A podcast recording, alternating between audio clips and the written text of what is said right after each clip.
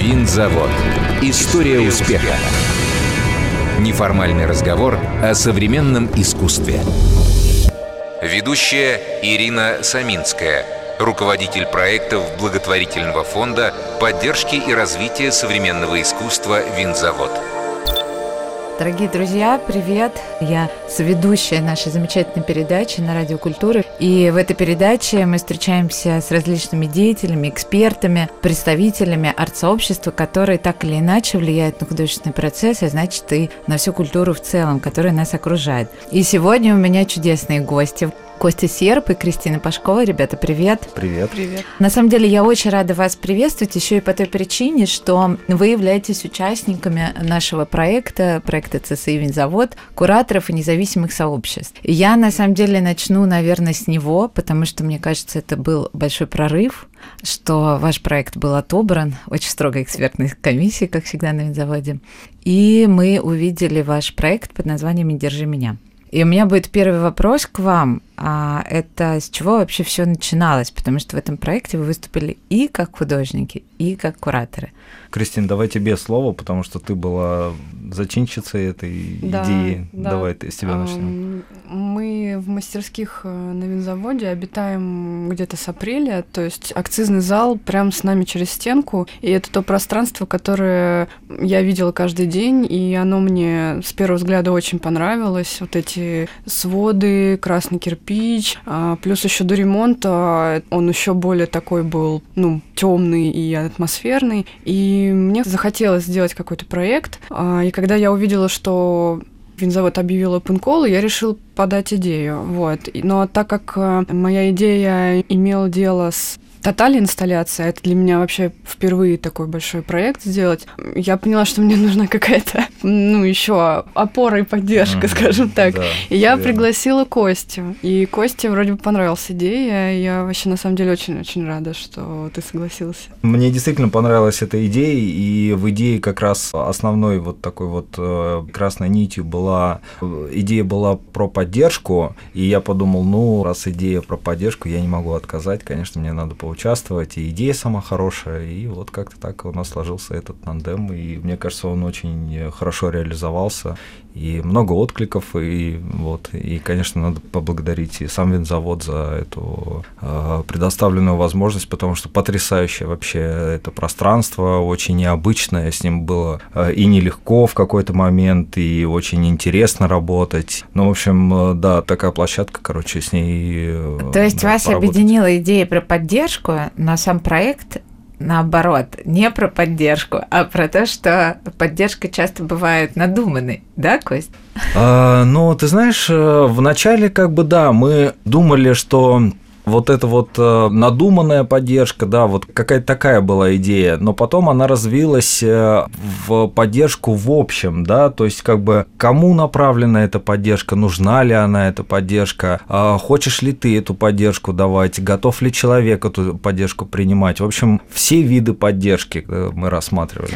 А я сделаю небольшое отступление. Когда мы говорим акцизный зал, то это пространство, подвал а, в Центре современного искусства винзавод. Это все пространство бывшей фабрики белых красных вин. И это как раз одно из замечательных атмосферных, удивительных пространств, которые в этом году мы полностью отдали под некоммерческие проекты, под проекты независимых художников, кураторов и объединений. Вот, собственно говоря, результатами и делимся. Возвращаясь к вашему проекту «Не держи меня», из чего он состоял? Какие объекты объекты, какие были? Вот ты говоришь, Кристин, тотальная инсталляция, это что было? Да, мы с Костей решили, что мы сначала поделим пространство формально на две половины, на его часть и на мою, просто чтобы нам с ним не спорить э, и просто грамотно вступить в какой-то диалог. И моя часть выставки – это инсталляция из отходов текстильного производства, в частности, это а, картонные втулки, на которые обычно ткань наматываются, а, и разные другие бытовые предметы, которые, ну, буквально я взяла из своей мастерской. Ну, так как я много работаю с тканями, с качеством, конечно, там очень много э, вещей, которые отсылают к этому моему ремеслу. А Костина часть выставки, она состоит из редимейдов преимущественно. Костя очень виртуозно с этим работает. Редимейд – это найденный объект, то есть какой-то э, предмет, часто очень простого функционала, который используется там в быту или в строительстве, или вообще в туризме даже, да, вот у тебя да, где, есть, где, где угодно, угодно. Может быть, но да. который художник вытаскивает из привычного контекста и помещая в контекст искусства, э, рождает новые смыслы.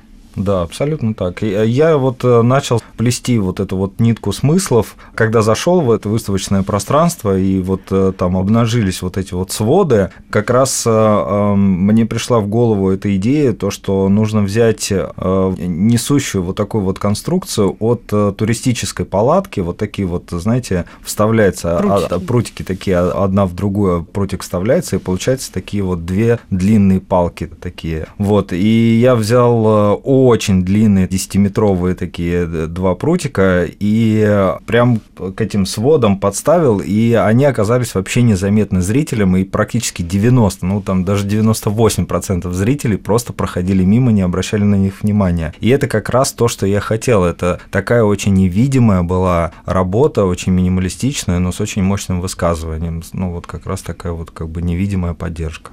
На самом деле мы рады, что именно такой э, тонкий, такой почти незаметный, но в то же время, на мой взгляд, очень важный с точки зрения художественного сказания проект стал таким открытием этого пространства для широкой аудитории.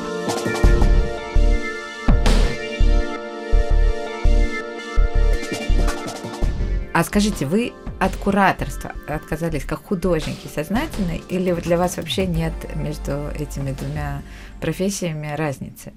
Ты имеешь в виду, почему куратора не позвали со да. стороны? Мы, по-моему, обсуждали, да, этот вопрос, но я не помню. Ты знаешь, вот для меня и художественная деятельность, и кураторская деятельность, она как бы соединена в единую такую концепцию, потому что мне все-таки очень важно быть э, таким, как сказать, независимым э, в этом смысле ну, не знаю, деятелем культуры, не знаю, как сказать.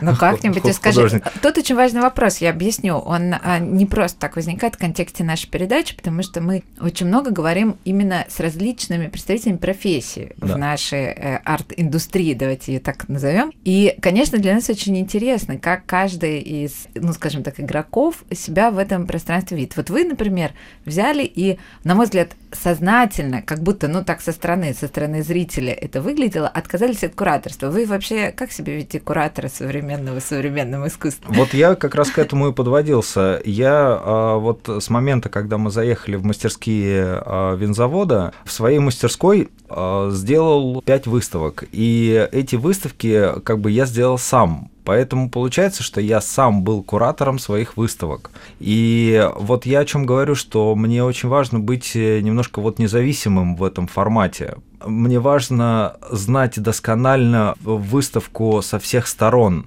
Я должен быть вовлеченным в свою выставку вот прям вот максимально. Я должен ее знать со всех сторон. Понимаешь, не только как автор, но и как куратор. Поэтому мне кажется, что нашу с Кристиной выставку мы делали по такому же принципу. Кристина, а скажи, пожалуйста, а ты, вот ты как э, думаешь, куратор современного Я... искусства? У меня очень много хороших друзей э, среди кураторов, и ну, очень хорошая профессия, нужная, э, да. вот. Но и мне кажется, они действительно очень э, смежные, потому что часто художник действительно сам себе куратор. А, и наоборот, часто куратор высказывается именно художественно или поэтически, да. Но есть такая точка зрения, что куратор с помощью художников может э, высказать какую-то идею. Этот подход, кстати, сильно критикуется, э, что якобы художники, они как они не инструменты для кураторского эго и так далее. Но здесь сейчас мы не об этом, это уже больше такой, мне кажется, ну, профессиональная дискуссия. Uh-huh. А, если конкретно, да, про наш проект, мне, наверное, хотелось меньше посредников, да, вот между мной и зрителем, потому что если бы появилась внешняя да, фигура да, куратора, то согласен. куратор бы дал еще какие-то дополнительные смыслы, что тоже неплохо, но почему-то вот в этом контексте мне хотелось максимально чисто отработать. То есть вот я, вот моя инсталляция, вот пространство, И все, то есть мы даже от текста хотели отказаться. Ну, мы как бы от него Вы и отказались, да. мы да. отказались, да. Эту выставку не сопровождали тексты, кроме небольшого такого вступительного при входе на выставку. Хорошо, вот мы говорим с вами о мастерские винзавода, ваша выставка, это все, как, на мой взгляд, уже довольно существенный итог это уже довольно большой этап а, для художника оказаться и в мастерских винзавода, и выставку еще к тому же там персональную провести. Что к этому шло? Что к этому привело? Что было до мастерских, Кости? В твоей художественной истории и биографии Кристины, что у тебя? Как вы подошли к этому? Но в моей истории был 37 лет. Ты прям с рождения, да? да, да. Ну, э, я очень-очень давно увлекаюсь искусством, но вообще с детства я помню, что у меня висело большое количество там репродукций разных э, известных э, полотен дома в моей семье и э, там у бабушки там с дедушкой, и в моей семье, и у дяди с тетей. В общем, во всей моей семье э, висели картины всегда. И э, мне всегда очень нравилось искусство. А Потом уже в более осознанном возрасте я больше начал погружаться в это. В средней школе я начал э, увлекаться уличным искусством и начал заниматься граффити. И в 98 году я вот прям начал активно рисовать граффити. А ты так помнишь этот год? Это был какой-то особенный год? Да, да, да, Ага, да. так, ну, я, я случилось? нарисовал первый свой э, осознанный рисунок. На улице, да? Да, на улице, Ага. да, да. Это всегда запоминается, это, ну, ты прям, ну, как бы осознанно ты приходишь, э, там, к стене подходишь, ты чувствуешь этот запах краски, это всегда всем, ну, вот спроси у любого графичика, он всегда тебе расскажет э, свой первый опыт рисования на стене, это всегда так. А Я, конечно, тоже это помню, и даже больше... А что, что ты нарисовал? Ну, я нарисовал свою э, кличку уличную. Ну, и я параллельно, конечно, продолжал развиваться. Мне всегда была очень э, важна и теоретическая часть. Мне нравилось какие-то крупинки информации изучать, но я всегда знал, кто такой Малевич, всегда знал, кто такой Кандинский, а, разных авторов я тоже знал, там, э, мне очень нравился Левитан, всегда это мой любимый художник был прям с детства э, и так далее, и так далее. Ну и, в общем, короче, в итоге я пришел к современному искусству. Кристин, как у тебя складывался твой путь? А я, наоборот, э, из семьи, где не было никого, ни художников, ни музыкантов, но я сама всегда, да, очень тянулась к этому и рисовала с детства постоянно. И когда я закончила университет по связям с общественностью, я поехала в Москву, чтобы попробовать э, именно найти себя как художника. И здесь я уже брала курсы, но это все в формате самообучения, то есть у меня нету корочки вот именно как художника. сейчас я уже думаю, что может это и неплохо. Два года назад я поступила в две арт-школы, прям сразу в свободные мастерские при МОМА и в Институт современного искусства Иосифа Бакштейна. И, собственно, после этих двух арт-школ, конечно, мир перевернулся в том плане, что я, ну, во-первых, очень много узнала из истории искусств, о чем раньше ну, не знала, потому что, конечно, более на слуху, да, художники а, там 19 века э, или начала там 20 а вот то, что в самом 20 веке проходило его там в середине или в конце, что на самом деле больше даже на нас влияет сегодня. Вот, это такая больше закрытая информация, и вот когда я а, обучилась, а, здесь как бы все и полетело. я поняла просто, где я есть, что я хочу делать, что делали до меня и что я могу продолжить, скажем так. Вот. И еще, конечно, большой импульс мне дали мои замечательные коллеги по именно текстильному искусству. Это Лиза Альшанская, которая вышивку мне показала, и Александра Островская, которая научила меня ткать. И, собственно, именно с ткачества ну, начался и такой самый первый проект серьезный, личный, а, и какие-то уже инсталляции, объекты. Крис, а вот скажи, когда ты поняла, что ты художница? Вот Костя, он вышел в 98 году и нарисовал свой первый тег. Какой у тебя был такой вот момент? Там два таких момента было. Первый момент это я прочитала биографию Ван Гога, и ну, я прям почувствовала родственную какую-то душу, что его вот эти какие-то страдания и ну, его трудная жизнь, именно бытия художником, причем который современниками ну, еще не понят. Вот, мне как-то это очень э, меня приблизило, мне кажется. Я, собственно, после этой книги решила в Москву переехать. А второе, это когда я читала биографию Фалька, и у него просто потрясающая была фраза который он, кстати, в детстве отцу сказал, который Конечно же, тоже хотел, чтобы сын получил... э, Вот я, к сожалению, сейчас не помню профессию то ли юриста, то ли... Ну, юрист, врач традиционно. Да, это то, что может вот, и- приносить постоянный доход. Да, да. И Ага. на это маленький Фальк еще, э, но со всей серьезностью ему ответил, что я хочу быть только художником. Пусть даже я буду самым посредственным и самым плохим художником, но я хочу быть только им. И я поняла, что да, это я. То есть это тоже мои слова, что я не хочу быть юристом, я хочу быть художником. Вы знаете, э, на самом деле вот э, осознание себя художником у меня пришло немножко раньше, до того, как я вышел Так, на, так. на улицу. Да. Почему у меня любимый художник э, Левитан? Потому что вот у меня у бабушки висела репродукция картины Золотая осень. И я вообще на самом деле такой интроверт по внутреннему ощущению. И в детстве я много времени проводил в одиночестве, но любил так, ну, как бы одному провести время. И я много погружался в эту картину в Золотая осень, и там э, есть такие березки с левой стороны, значит, дальше там такая покатая э, небольшая гора, и дальше идет речушка. И я прям проваливался в эту картину, я прям гулял по этой картине, спускался в эту речку, мочил ноги в этой речке, ходил по этой речке, иногда даже купался в этой речке, возвращался обратно, в общем, ходил по этой картине, действительно. И в какой-то момент, я не знаю, сколько мне было лет, мне кажется, лет 12 мне было, я прям это помню, я подумал, что я хочу нарисовать картину примерно такую же. И я взял гуашь, реально. Я взял банку с водой, взял какой-то обычный альбом для рисования у бабушки и сказал, ну, бабушке с дедушкой, я пошел рисовать. И я пошел, поднялся на пригорок на какой-то, выбрал примерно похожий пейзаж и начал там что-то калякать. У меня, естественно, ничего не получилось. Я супер расстроился, я подумал, что я жуткий бездарь, и что мне это, ну, как бы вообще, ну, как бы никогда э, не постичь вот такого же гения, как вот этот художник, который, я, есте- я, естественно, не знал, как его зовут. Вот. Очень расстроился, вернулся Ну, обратно. Что, как Но сейчас? тогда- но как тогда- сейчас тебя ты приблизился к Левитану? А, По твоей внутренней э, шкале какой-то, где он находится на самой высоте. Очень хороший вопрос. Нет, к Левитану я не приблизился. Нет, Левитан гений.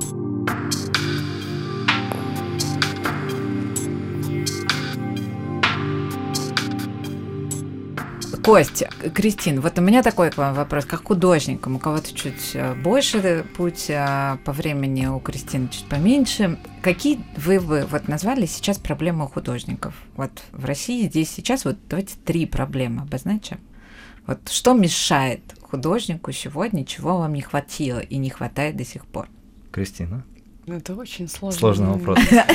Ну давайте попробуем, Чего не, попробуем. чего не хватает? Ну вы же точно знаете. Я думаю, что художнику, современному, молодому, во-первых, не хватает пространства для осуществления своих творческих задумок. Многим художникам сложно рисовать или что-то делать, ну вообще заниматься творчеством дома. Вот это действительно бывает сложно. А, Это первое. Мастерской. Да, я думаю, что Ну, вот пространство, каких-то какое-то, какое-то, пространство, да. Именно вот мне кажется, все-таки свое, не, не просто какой-то коворкинг, там пришел, там поделал и ушел, а вот какое-то место, где ты пришел и всегда можешь что-то сделать, вот какой-то порыв творческий реализовать там, всегда, чтобы это было твое.